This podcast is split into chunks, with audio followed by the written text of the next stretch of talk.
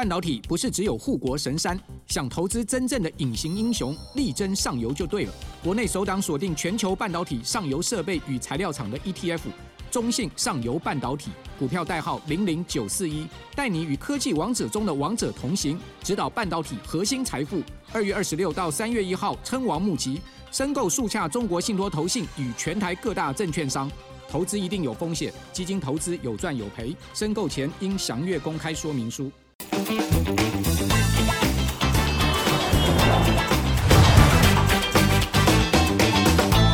欢迎收看财经慕 House，我是阮木华。哦，这个股市啊，脱离不了基本面，那基本面脱离不了全球的宏观经济的环境哈，所以我们常讲说，这个股市啊，有点是人跟。这个狗之间的关系，好，这个主人跟狗之间的关系了哈。讲白话一点就是呢，呃，这个如果说呃经济基本面、全球宏观环境是主人，好，那股票市场比较像是狗啊，因为小狗呢比较活泼的，它会这个跑来跑去、跑来跑去，所以股市上冲下洗，好，但基本面它就是一定照一个趋势在走哈。那今年大宏观环境下面变数颇多，好，包括呢这个地缘政治的风险呢，乃至于我们可以看到，就是说这个全球通膨升温，联准会啊做货币紧缩，而且是全球性的货币紧缩，包括 ECB 欧洲央行今年都有可能要升息。那在这样的情况之下，我们可以看到美元指数大升，导致了亚币今年的重贬，比如说日元今年对美元居然贬到六年新低。哦，贬幅呢超过五趴，哦，台币呢今年才短短一季的时间呐、啊，就贬掉了三趴，把去年全年的升幅给全数回吐了。哦，这个号称地表最强的台币，今年也是不知倒地了。哦，那这些呢都跟整个宏观环境有关。那货币的升贬呢，也会跟股市的这个走势呢是息息相关哦，呈现一定的这个趋势跟方向哈。所以，我们今天要好好来谈一下这个台股啊。哦，今年第二季怎么看呢？这个很重要啊。另外呢，就是今年全球的宏观环境下面，美股、台股的一个大体的方向跟趋势，还有涉及到各产业面，哦，我们怎么来观察？那我们话说回来，这一波台股呢，虽然跌深了，但是弹也很快。哦，从这个高点呢到低点呢，已经是将近两千点的震荡空间了。哈，这才短短的一季度的时间，后面还有多大的震荡，我们真的不知道了。哦，所以投资人现在有一点无所适从的的情况。那反弹上来也弹得很快哇！你可以看到过五日线、过十日线，好，加权指数呢，呃，站回了月线之后呢，诶，居回居然可以去要挑战季线的反压了哇！这一弹弹上来也几乎啊是弹回了这一半的空间了，所以跌得很深，那弹得也很快，显示呢台股还是有一定的韧性嘛。再加上投信连三十五买哇，这一波打下去银弹将近千亿啊，也很惊人。好，所以呃，种种因素之下呢，当然大家会回到就是刚刚主人跟狗之间的关系，这个宏观经济环境，我觉得呢，台股的基本面是支持台股这一次能跌升之后反弹的一个主要因素了。我们可以看到几个数据哦，支持我这样的说法。第一个呢，我们可以看到公布出来的二月制造业生产指数，这个是创下历年同月新高的哦。哦，所以在制造业的部分，在工业的部分，哦，看起来目前叫做台酒谱，没什么太大问题之外，大家可以看到外销订单到出口的状况呢，哦，我们看到公布出来的数据，二月份的外销订单年增幅呢是百分之二十一，哦，我们刚刚讲工业，呃，这个生产指数呢，它是连续二十五个月的正增长，那外销订单也不遑多让啊，它是连续二十四个月的正增长啊。哦，同时呢，各位可以看到它的增幅呢，年增还有两成多，而且就二月的单月数字来讲，也是历年来哦，历史以来二月哦，首次有超过五百亿美金的一个接单金额了啊。这个呃，我们都知道二月向来一般我们讲比较是淡的啊，比较淡月的一个情况，还有这样子一个接单金额算是相当不错，显示出口的状况哦，似乎从这个领先指标看起来应该也没有太大问题，但是投资人还是会担心啊，这个美国联准会要升息啊。最近大家都在讨论这个所谓的殖利率倒挂的问题，好，我们可以看到，不管是美国的五年期、十年期的殖利率倒挂，二十年期、三十年期的殖利率都倒挂了。那两年期跟十年期的殖利率看起来，好，可能未来一两个月也要出现倒挂。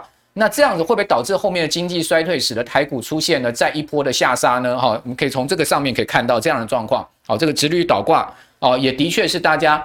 担心的殖利率曲线趋平哦，各位可以看到这个所谓的美国十年期跟两年期公债的利差，好，另外美国三十年期跟十年期公债的利差都很明显的在朝零轴发展哦，就是说朝向这个呃倒挂的方向在发展，也就是说一旦跌破零轴了，那就出现倒挂的状况。那这种倒挂状况呢，会不会导致美国后面的经济衰退呢？那经济衰退会不会影响到台湾整个现在目前看起来不错的基本面呢？因为毕竟大家都知道台湾。的经济情况一定是要跟着这个 美国的经济走嘛，因为毕竟它是这个全世界的最大的一个消费市场，也是台湾上中下游很多产业链共同相关的一个重要的地方。好，所以今天这么复杂的问题啊，哦，不请到这个业界的专家来回答，我看很难哦，把大家讲的一个很宏宏观的层面，让大家都很听清楚。好，可以在呃我们短短三四十分钟的时间，让各位都了然于胸啊。所以我们今天特别请到了这个第一金投信的投资长唐祖应。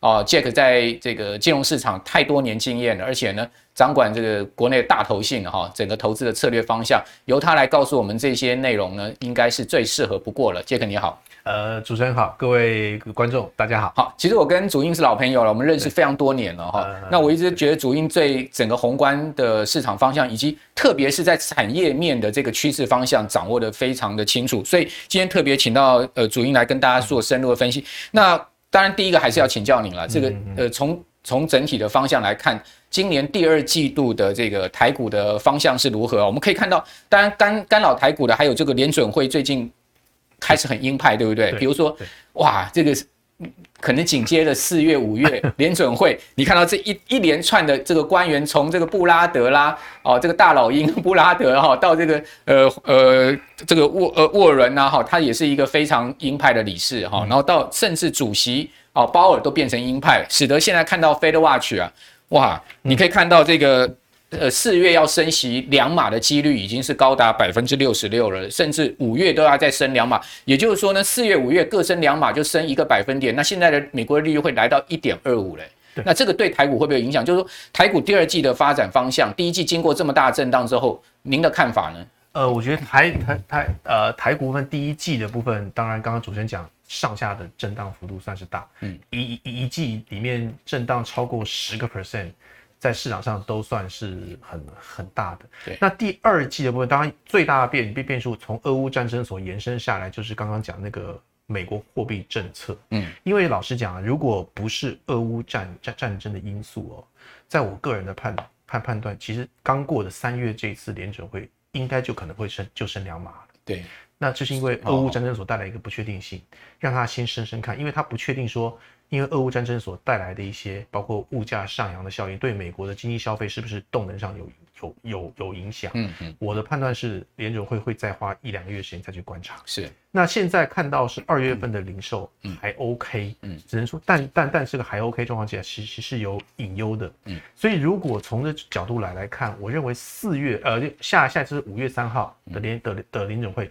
有可能会升两码，因为市场上有充分期待。对，但是如果从四月份或者五月初公布的三四月的美国的销销售有出现放缓的话，我我会认为那个升息速度就会。就会就就就不一定会这么快。好，所以后面还要取决于美国的消费。对，因为二月份、一月份还可以，一月份不太好，嗯、但二月份有起来。嗯，但是起来有很多是因为我有我我我付比较多钱给加油站。嗯、没错，加油 加油能源那一块在二月份多了百分之五点三。哇，一个月哦。对。可是中间你很美国人荷包痛啊。对，你很吊诡的是油油在油价的部分，汽油涨了百分之七。是。这个数字，这两个数字很很有意思。我多付了五点三趴的钱在能源上，但是我很多其实是价格给你抬抬起来。换句话来讲，有一点三，叫一点七啦，七减掉五点三嘛。其实老实讲，在二月份已经出现了加油的那个用量啊，已经在下在在衰退。就美国人出行就开始缩减。对，我价格增增是增是，其实是我多花钱是在花的油价上面。嘛嗯。所以我会认为联准会。会注意到这一点，如果物物价持续在上上扬，嗯，然后会影影影响到它的那个消费动能的话，五月份未未必，但是如果三四月销的零售还是不错的话，嗯嗯，那就有可能。OK，对这个，我觉得在联准会是认错了。那回头来看说，包括台股在之内的那的的亚洲股股股市，你当然在美国升息之后，这个磁磁吸效应是有的。对，所以刚刚看到这这台股今年以来。呃，台股去年跟前年，嗯嗯，外资大概都卖了五千多亿，两两年卖一兆，要卖一兆，对。但今年才几个月，对，外资大概就卖了快五千亿了吧？对，就就在出去。所以今年外资对于台股有两个因素，第一个是美国有升息嘛，对，那资金的的，那第二个当然是因为像包括像陆股的下下滑，嗯，包括那个资资金操作的 rebalance。你台股这边不太可能不卖，像像前像像前面讲的金融指数嘛，对，加上这中概股都下去的时候。台积电在里面成分啊，所以台积电必须被跟着卖。我举例来讲，就这样子，这是第二个 balance。第三个当然可能会提到，就是包括像俄乌战争的风险、地缘政治风险。那台湾当然也可能被很多外资会认为是地缘风险的风险所在之一。嗯，所以它持股比例上当然会有一点考考考量。所以今年以来外资卖很多，但是。如果讲完到第二季，第一个年报、季报陆陆续续会出来。嗯、去年台湾是赚非常多多钱的。我这边有整理一下，就是台股这边的一个一个状况啊，四兆多，对不对？去年最后听力对，二零二零年呢、啊，嗯、大概全台股大概赚了二点五兆、二点六兆，但是二零二一大概赚了四点二兆，这个成长幅度非常大，成长幅度大概就非常大。嗯、这边看了四十八点七七啊，成长盈盈利成长幅度。将近五成的，呃，七成，对不起，二零二一是七十二，七十二，七十二趴的盈利成长。那股利反映在股股股利，如果以四点二兆的盈余，我花大概百分之六十到百分之七十发发股利好，嗯嗯，今年的股利水准大概都至少都二点八兆以上，对，成长率大概是四十八点，将近五成的成长率，哇，所以今年台湾股股利是很有吸引力的，股利率从前年的二零二一年发发的是二点五八，嗯，到今年发去年会发到快。四个 percent，嗯，光这个股利吸引力，老实讲，在全世界都很都很难看到。是。我举例，像美国的 S M P 五百，这个是够代表性。对，它的股利率就一点三，嗯嗯嗯，道琼斯一点八，嗯嗯。相较于两四趴的股利，这个是有吸引力。这个这包括内外资，我觉得在今年第二季以后，包括除权行行情的加温，除权除息行情加温，有一定程程度。第二个就刚刚提到说，其实台湾的基本面是够好的。嗯，台湾今年就算它在获利上没有办法像去年有那么高的七成以上的获利成的成长表现，但是今年获利上有成为正数就很不容易了。所以基本上还是一个 single digit，就个位数的成长，应该看得到。嗯，所以基本面上是个，然后评价面上，这边这张图也可以看到，包括台股的本本益比现在是在长期平均十四点八倍的下面，大概只有十三倍多一点点。哦，这个本益比也是因为 EPS 好的关系。对，本益比是 EPS 好的关系。那 EPS 它其实台台台台股受到短期的。呃，地缘政治啊，或其他的景气循环的因因素，曾经在本益比上有往下多一点点，但是过去十年大概都维持在十四到十五倍，嗯，所以十三倍多一点的本益比的确是偏偏低。那台股现在就是包括刚刚提前面提到，像包括地缘政治的可可能性风险会让外资比较慢一点点，还有今年的 rebalance。可是，在第二季以后，我我反而会觉得这些问题，呃的的 price in 之后。台股的相对的价价值面吸力是在的，嗯，那那那内内资从前年到去年一直都很挺嘛，对。对，你不要管说是从呃台商资金回流的资金，或是内资本土的资金，甚至或新兴时新兴世世代的散户的资金，都对台股非常青睐，对，所以在外资可能卖超在第二季可能不会那么强烈的情况之下。呃，在台股可能会回复到部分的基基本面。其实我认为最近的台台股从一个跌升反弹速度，刚刚你提到这么快的状况之下，其实部分反映到这样的状况。其实，但是我必须提到台股今年的呃天花板其实是在的，是在的，因为你一碰你一碰到，譬如说前一波高点一万八千六百多点的时候，那个上面的压力就会来。对，所以今年的台股往上看，我自己。的空间不会太大，就是顶是是不会灯不会太大。我们公司 House View 一万八千五到一万九都差不多了，是超过一万九其实要考虑一下下。但是下方如果有回档修正，嗯，其实是好点。OK，大概是这样的。我觉得第二季会比第一季稍微稳一点点。OK，好，所以也就是说，台股今年可能是一个大区间行情，会，对，就比较大波动的大区间，低阶高出可能是比较好的策略。OK，好，所以也就是说，我们可以看到第一季低点到一万六千七八百点这个地方，其实就很明显，就是空间就出来了。空间就出来。但是如果你继续往这个一万八走的话，压力就出来了。越往一万八或一万八千五，就前波高点，去去去年第四季的高点一万八千六百多嘛。对。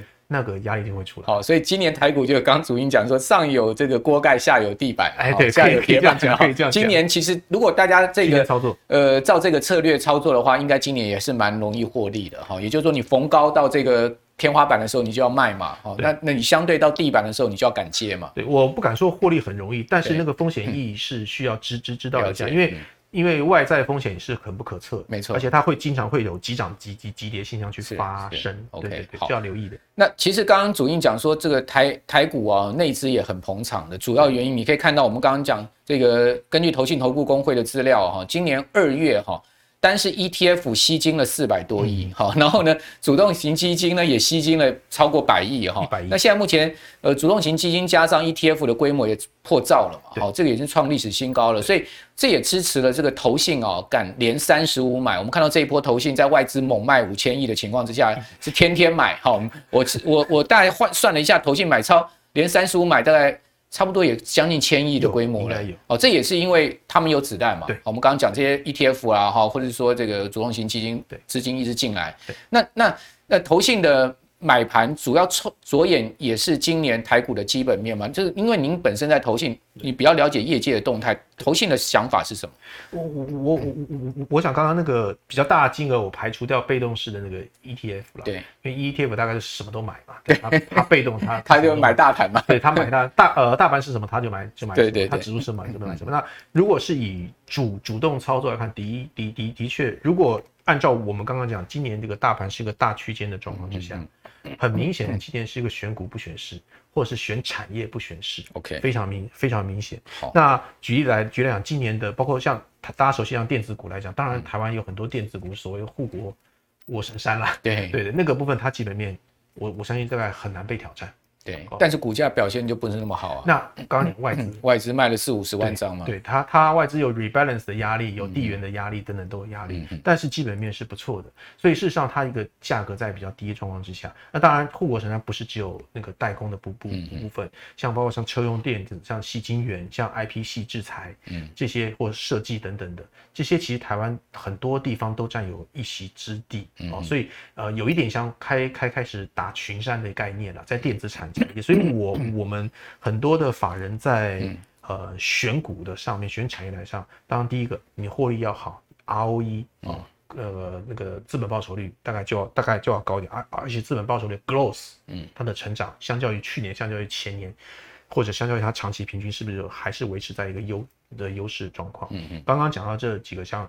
呃，代工啊，IP 啊，细制材，或者是晶圆呐，嗯，或者像电车用电子啊，嗯嗯，等等这些都都还不错。那另外提到就是像工业自动化，嗯，工业自动化像工业类股，自动化的类股，包括给呃零组件像轴承啊等等那些，嗯嗯，都还是有一个长期趋趋势成长在，它的获利的成长性都都还呃那都还在。那另外像是像呃那个比较倾向像于像健康护理。嗯，医医医疗，这是个很 niche 的市市市场。对。但是从疫疫情，虽然看疫情好像缓和很多，但是将来如何防疫情这件事情，它对于整个呃医疗科技跟疫苗等等的开的的开发，它所需要一定是进一步的东西。对。它不会受限于它过去的一个盘的的 pattern，而而且再一个，经过了 COVID-19 疫情跟跟跟那个医疗是。国家安全级的东西，所以所有的资源都会在在这在这里。那另外包括像刚刚提到像升息的议题，嗯，升息议题当然对金融股有利，金融股是有利的，它的利差就会拉大。所以各位看最近有很多银行股很银行股，就是我我贷款利息上来了，存款利利息上来就一点点，它利差就就就就就比较明显。没错，一千万房贷。一年的利息要多一万多块，这个钱被谁赚走？就被银行赚走。那我们把把钱放银行，增加那个那个那个存款利息很少啊，增增加的幅度它不会跟那个贷款利息增加幅度，利差会拉大，的利差会拉大。所以包括呃，像银行股的。的的放款跟那个的利差，另外像像像保险类股，那保险类股今年有变有变数，就是它投资那边的认列了。对啊，因为股债的问题嘛。对，股股股债的问题。那当然除排排排除之外，当升息这件议题对对保险公司基本上也是好的。嗯，它的利差损就会慢慢就会消消弭比较多。所以包括这几个，包括像电子产业、像半导体产业、工业类股，哦，像像金融类类股、像医疗类类股。呃，这几个产业，嗯，我觉得它是有基本面去支撑的。嗯、那另外还有一些外销相关，像像国外的防疫开始解封之后，对，哦，像我们在一些外销，在外销的部部部分，像什么，呃，像纺织啦，嗯，等等之类的。另外有一块是比较，嗯、呃。呃，cyclical 就是比较震呃震荡，像原物料相关的，对。对，嗯，像啊像水泥、像铜矿、像钢铁等等。不过这个是比较走循环的，是。那短期供需的影响比较大，嗯，哦，这部分是可以去看。像航运部分也有很多人看，我觉得航航运今年应该也、嗯、也不会很寂寞。但航运股其实本波段修正幅度也蛮大的，不，它就是一种那种景气循环非常强烈的，对，然后跟短期的讯 讯息比较，跟刚刚原物料一样，嗯、是属于短打性性性质，在我看。呃，在我看来，所以你要分短、中、长的一个投投投资决策的话，从趋势面，然后从短期面都可以去看。今年选股不选市了。好，那航空股呢？您觉得呢？航空其实跟那个呃，刚刚讲最后讲航运那块，其实也是一样，比较相像。它当然对它来讲是一个很大的转机啦，它还是有很大的获利的空间啦，因为。你你你塞港嘛，不管塞港或者是塞航空的航航线嘛，那我们看亚亚亚亚洲飞欧洲的航线的航班，就航运哦，货运航运的那个费用，因为俄乌战争，嗯，大涨嘛，对，是大是是大涨，因为你要飞过去，就是风险就来了，风险就就增加了，对，这个就是一个一个机会或者是一个机会才或者是一个事件才引发的了，那当然它的。整整体来讲，它的成长性不会像去年那样子一下子这么厉害，而而而而且它的震荡会大，嗯、我就变用短打的心心心态去看它。整体来讲是是是它是转机，是转机。好，所以呃比较中长线看的话，就是您刚刚所讲的这个呃基本面持续还能成长，盈盈余还能持续成长的公司嘛？因为去年上追公司的营收呃盈余成长幅度都已经非常大，对，在这么高的基期下面，今年还能再明显成长的，可能就相对变少一点。一定。哦，所以说我们就必须要在这个呃相对变少的族群里面挑到对的标的了嘛，对，对不对？比如说你刚刚讲说整个呃，现在目前看起来呃资本报酬率还能成长的，在电子产业，你刚刚也讲了很多的这个代工啊，一些对，好这些给我们的观众朋友参考。好，那另外就是说呃这两年大家都非常这个疯狂电动车这个概念，我晓得祖逸您对电动车这个概念呃投资的一个情况您怎么看呢？就我们我们是有一个资料了，根据这个。Business Insider 他的报道说，美国找车网站 Cars.com 哈，他统计说呢，呃，三月八号当天哈，这个网友对电动车的搜寻量比二月二十四号乌俄开战前激增了一倍多，等于说这个油价一上来，大家就紧张了嘛。对。但是其实我觉得啊。电价也在上来，所以电电动车你也不要小看未来电价的上来，因为台湾电价是不太动哈，但是你知道欧美电价那个涨幅是上倍啊，那个非常惊人的电价上涨，那电动车充电难道成本不用增加吗？也是要哈。那另外二手车的搜寻也增了一点三倍，所以大家 买二手车算了，因为刚刚讲说油价那么贵哈，所以我开始可能要说点荷包支出了嘛哈。嗯嗯。那三月初呢，全美的新车供应量。啊，确实剩下一百零七万台，因为这个缺晶片的关系哈，所以远低于同期的两百四十万辆哦。哦，供给偏低，再加上通膨率大增，使得已经原本贵的电动车变得更不亲民，所以电动车最近都在喊涨。对，哦，只是涨价的幅度这很难讲哦。这我知道，连特斯拉都在涨，对，对不对？对对对。哦，所以说，呃，你觉得电动车这个概念，我们现在可以 follow 吗？是是一个 timing 吗？电动车如果以产业来讲。它一定是趋趋趋势，这已经没有话讲。嗯嗯，你不管是从呃能源的考虑来看，节能减碳的考虑来来来来来看，ESG 考虑来的来看，大概都是一个大大趋势。但是电动车，如果你回归到它的股价投资，那这是另外一回事了。换句话来讲，你产业趋势在，并不代表你每个时点。都适合去投去去去去投资。我讲这个产业趋势部分，刚刚刚刚刚刚阮兄已经讲很讲很多。这个这个手板大家可以看一下。OK，去年全全全世界大概卖六百多万台嗯电动车，当然中国是最大的市市市场。嗯，那中间大概将近一百万台是特斯拉，所以特斯拉的市场大概都十五六趴左左右，大概六分之一左右。今年呢？当然，现在有那个供应链的问题，对。但是今年的生产量大概随随便便大概就破千万台，嗯嗯，应该估估计是跑是跑不了，所以从从六百万到一千万辆，随随便便成长率都是六成，对，非常大。今年电动车是百花齐放了，对，而且过去这个这个电动车车站刚刚讲，像像像 Tesla 是十五趴，而是过去的数数数数字，但是今年第一季，对，传统车厂。你看，包括去年年底，连 Toyota 都跑出来，一系列一排全部都是电动车。对，这就表示整个电动车的整个技技技技术成熟性，还有再搭配它的一些一些一些一些车厂的意愿都出来。所以今年包括你看年初，呃几个贵的车厂，像欧迪啊、Mercedes 啊，嗯，像 Volkswagen 几个大厂，全部都有电动车。奥迪的 e-tron 也蛮吸引人的，e e-tron 非常吸引人。在 e-tron 在台湾的价格当然是不平，可是在国外价也不便宜，国外价是六万块以上啊。e-tron 三百多万啊。对，可是在国外也是六万六七万的价，OK 的价钱啊，也也将近两百台币，对，也不便宜，两百万。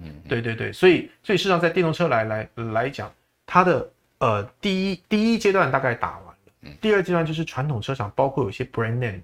你说我电动车买一个 e-tron 或者买个 Mercedes，哎，听起来就漂亮。或 Porsche，Porsche 在台湾也在卖的嗯，的电动车。Porsche 号称它的这个快充速度是全全全全部电动车里最快的，最快的，对，十八分钟快充完毕。对对对，所以它的一些技技术搭配它的 brand 的 brand 那百花齐放，所以今年的电动车你很难看到，呃，会有非常强烈的一枝独秀的。的一个样子，所以事实上，你说大家询问度当然高嘛。你先撇撇开油价上涨，这电价是另外一回事。我光看到有 Mercedes 或看到 Porsche 那种，或者是你说这样平价车也好，对哦，你如果嫌 Tesla 还很贵，连平价车也有也有的卖，你的意愿当然是。是是增加，买车的意愿增加，对，所以整个产业没有问题，嗯，整个产业是整个产业链持续不明，走八年十年，我认为都没有问题，因为全世界的规的规规定，二零三零、二零三五、二零四零，燃油车不能卖，嗯，这是摆明的事情，所以这一定可以走下去。对，但股股价来看，这未必。你看 Tesla，如果单以它的个个个股的股价来看，也是前前前阵子修正两三成嘛，最近才回来的，嗯，所以事实上，对于这种趋势来讲。如果你要长报，你就报了就不用管它，它一定会升，跟着趋势慢慢这样上上去。嗯，但是你如果很在意短期波动的话，我还真的建议你。你看到大波段下来的时候，你去勇敢去接都来得及。OK，不要去追高，对，对不对？追高的话，你的心理如果承受不住的话，我觉得难你难免会觉得这个车那么好，这个产业那么好，怎么股价会跌？特斯拉跌破一千，一直往八百美金靠，哇，大家吓死了。看过七七七头前前前一波，现在又回一千啊。对，嗯，所以你在下跌的过程当中，你。抓紧这个趋势，你就可以向下慢慢接，先勇敢一点。向上你去追你，你除非你自己心心心态非常健康。我觉得这是赚趋势财跟赚刚刚讲的机机会财跟循环财是不太一样的。它的趋势要看长，对它趋势没有问题，剩下只是你心态的问了解的问题。大概这样，我觉得那投资人最难克服就是这些心魔啊，往往都是这样。就跟刚刚我我觉得非常喜欢刚刚阮老师讲那个引用那个 Costolani 讲那个人跟狗之间，人是从。A 点到 B 点，它一定走走得到，但狗是绕了圈圈圈圈，一直绕前后前后跑前后跑，就看端看自己的心态在哪里。是好，所以从主印的看法来讲，就是说电动车是值得投资的，但是就是说它短线波动一定大，对不对？而且呢，你要小心，就是说它一个回档也有可能像特斯拉这一波回档也非常深啊，而且跌入熊市哦，对，跌入熊，大家觉得哇，特斯拉股价跌了超过二十八，跌入熊市完蛋，因为它又涨回一千块美金，对，好，所以你就。呃，必须要在自己自己的心魔上要去克服哈，所以呃，也许透过一些呃基金啊，哈，或是 ETF，也许是比较好的方法。对对，这被动投资，嗯、我觉得你就闭着眼睛放在那边、嗯、走，长期应该都 OK。OK，好，那主印您你自己比较看好的产业有有哪一些呢？呃，你是说如果是台湾的话，我对，或或甚或全球，你你比较看好的产业？呃，其实今年的趋势方向，我们讲产业的趋势方向。对，刚刚刚刚台股部分，我大概讲了几个选股不选市的一个，或或选产业不选市吧。那有长期的，也有短打的。对对，这边我就不重复了。那全世界的部分，我大概看几个了。其实包括台股，我一起讲。新商机了。对对对。呃，有有几个是。是商机，但不，但不一定是新的。但是是因为它循环到了。对啊，我在台股跟美股，我就就大概就一块讲。时间到了。对，嗯，第一个就是呃，跟绿能替代能源相相关的。OK，因为伴随这波油价这样上来，替代能替代能源是政策上是跑不了。你不要管说，你看欧洲现在为了摆脱俄罗斯的能源依赖，嗯，它一定一定加。快马加鞭去让它的替代能源要起来，嗯，要找它的那个新新新风电、太阳能，对，就是吹风或吹电嘛，吹就吹风或晒太阳等等之类的 哦，风雨交风，就类似的概呃的概念，它那个那个政策一定加快，美国也一定是，在美国的风场，在东北角那个风的风场是一定是开下去的，所以替代能源的这这块是是是是绝对跑不了。不管是从它的该不该做，或者是现在的地缘政治的形势，他都 push 所有人都这么做。台湾也一样，台湾盖风场是还不错啊，嗯，而且台湾最主要是对于台股了，如果回到台台股来看，替代能源并不是只有股呃国外厂商去赚钱，像台股现在这的这波从风力发电到太阳能量，尤尤其是风力发电，台厂的比例是很高的，嗯，这是政策所要所要求的。你看，我随便举个例啊，那个海外海上的风电那个风电发电那个那个那个风车啊，你不要看它风车上面转的很快很快乐啊。它底下那个风机座是很高的技术的，嗯，因为它必须什么？抗海的海的侵蚀，对，海潮、洋流，嗯，等等的，你还要靠还像台湾还有台风的问题，还有东北季风，对，它还有很很特殊问题，所以那个钢材需要非常强烈的抗抗腐蚀啊，还有韧度啊，那个不是一般的钢材做得到，可是台湾现在是可以几乎百分之百用国产化。这对台湾来讲，在替代能源当然是商是是商机，全世界都一样，甚至台湾做完它还可以去外销。是，所以这替代能源这是第一个。第二个，我还不免俗，必须讲整个人工智慧大趋势。嗯，现在来看，我们人工智慧好像大家都觉得是是趋势，可是走完没有？我认为还没有，它应该走到二点零甚至三点零。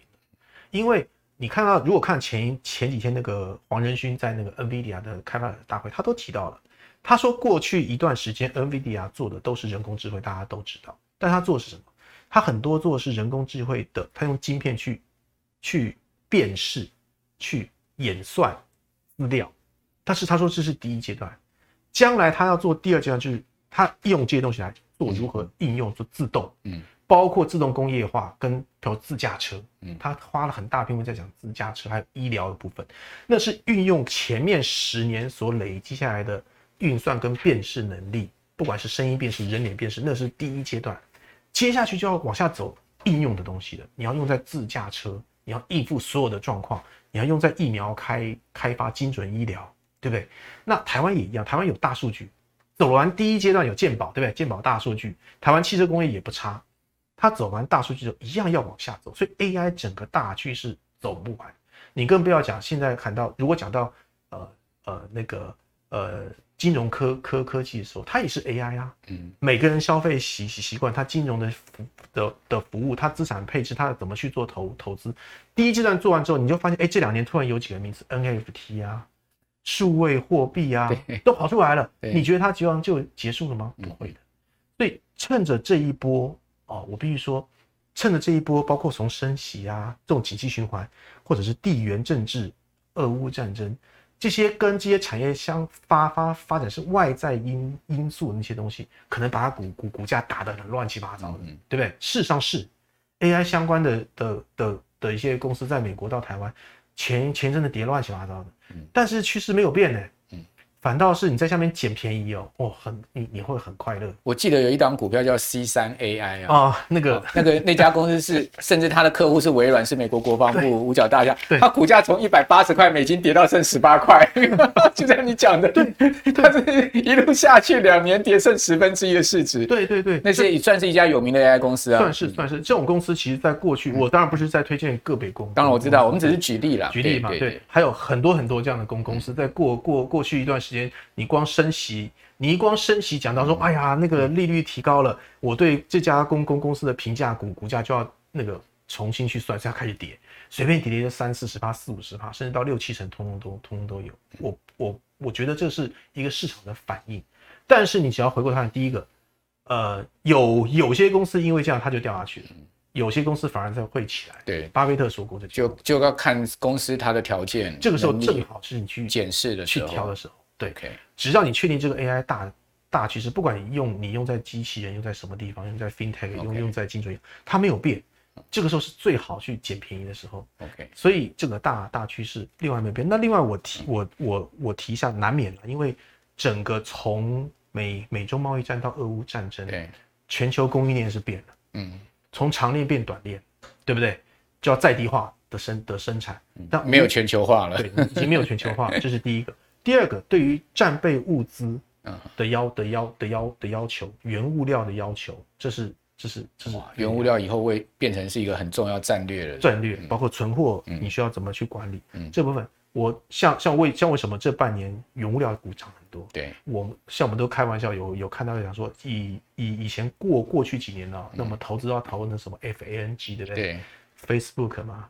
什么亚马逊嘛、Netflix、Google 就提提提这种大大。现在有新的 F F A N G，你知道什么吗？嗯、第一个是 F 是 fuel 燃燃燃燃燃燃料，对燃料。第二个 A 是什么？Agriculture，农业农业农产。第三个 R 呃呃 A N N 是 Natural Resources 天然资源。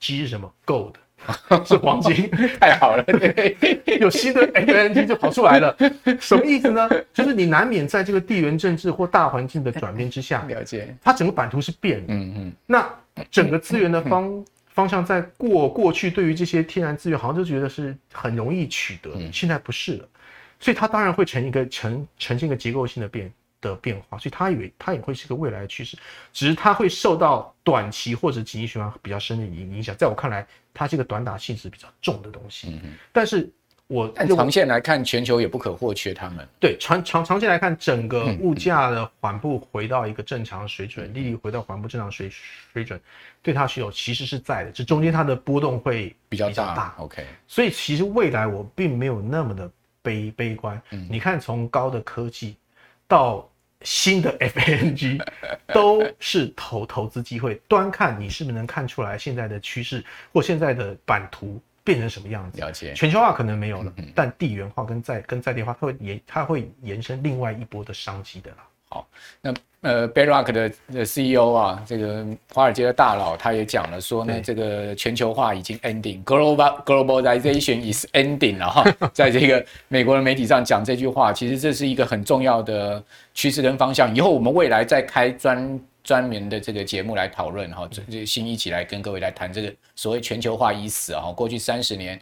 哦，这个地球的贸易啊，哦，经济增长就靠了这个 globalization 这件事情。但现在如果说这个事情结束了，它势必会引发一个长线大投资的这个风险跟机会了。哈，这个风险机会我们以后再来讨论。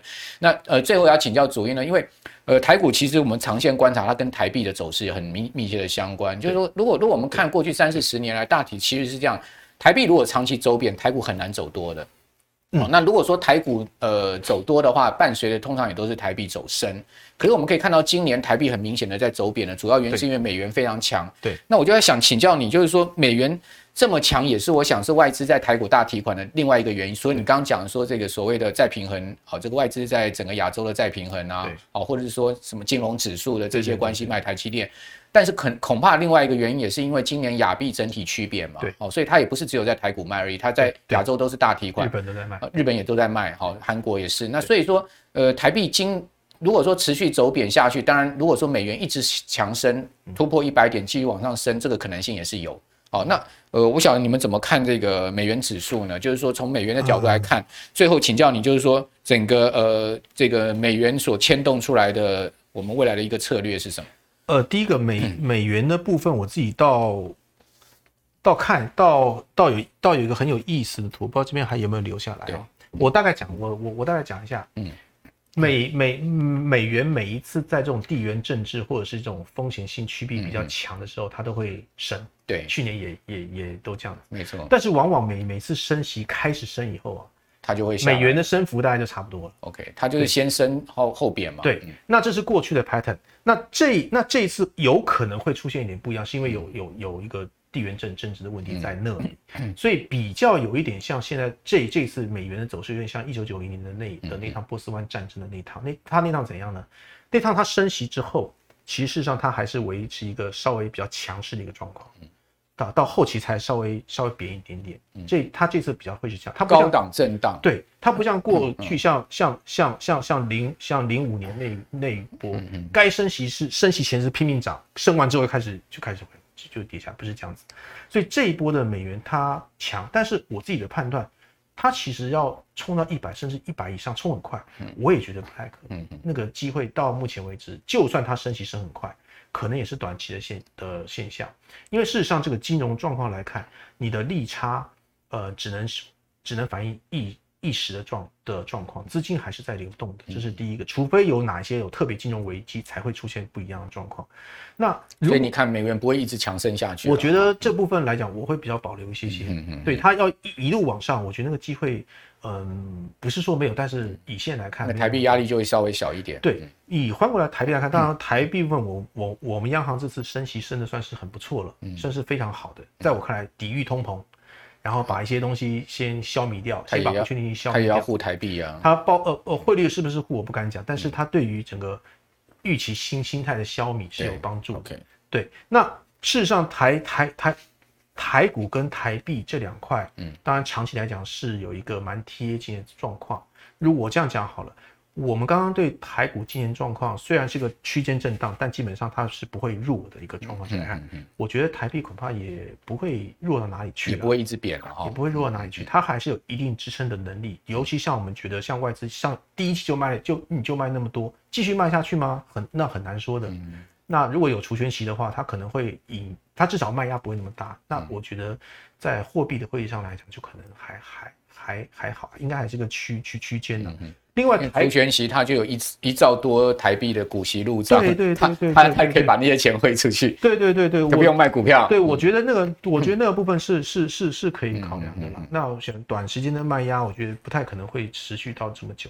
那另外台台股的部分，当然第一个这个这个要几个机会跟风险通都有。嗯嗯。那第一个，我觉得机会最大就是台股基本面并没有很很差，它有很很很多的产产产业不错。刚刚我都都。都提过的，那另另外就是今年或多或少台湾有选举年，那政策利多的部分，十一月年底的选举，对对，政策利多的部分，包括这这个对于内美国也有其中选举，对对内需的支持，大陆有二十大，对这些通通通通通都有问题，这这都都都他他他都是这个对于政治牌，那那个央行刚刚讲升升升息的效应要观要观察一下，当然对房市可能是一个比较。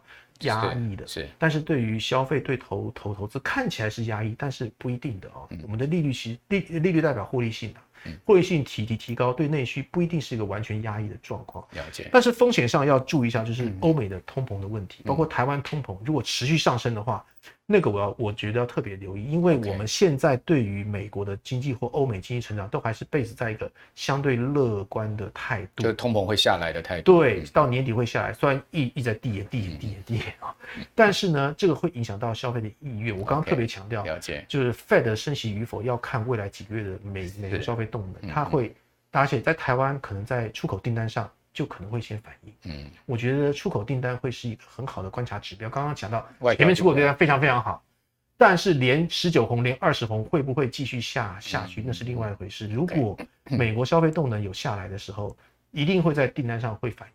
所以我觉得这是台股今年的一个变的变的变的的一个蛮大变数。OK，其次上来来来讲，我觉得台股相对是比较稳的。好，那就像电子产业第二季已经传出有一些库存积压的压力的问题嘛，好，比如说这个大摩看这个 DRAM 哦，看这个记忆体就没看好，所以最近外资猛砍华邦跟这个南亚科的这个股票哈，主要原因就是说啊，这个呃。他们是看整个 PC 端啊，现在目前已经有很明显的在 slow down 的状况了。这就刚刚主音所讲，其实呃取决两个因素啦。下半年哈，这个整个全世界，我觉得观察很重要。今天结论两个因素，一个就是说这个呃美国的消费动能，好，那这个会关系到这个亚洲以出口为家，呃出口为主国家的这个出口的情况，好，那当然就关系到台厂这个所谓半导体电子产业的情况，啊，如果说呢美国消费动能弱。哦，那个呃库存这个呃积压的情况呢，当然这个台股就会受到一些影响。哦，负这是比较负面的。另外一个就是通膨能不能下来？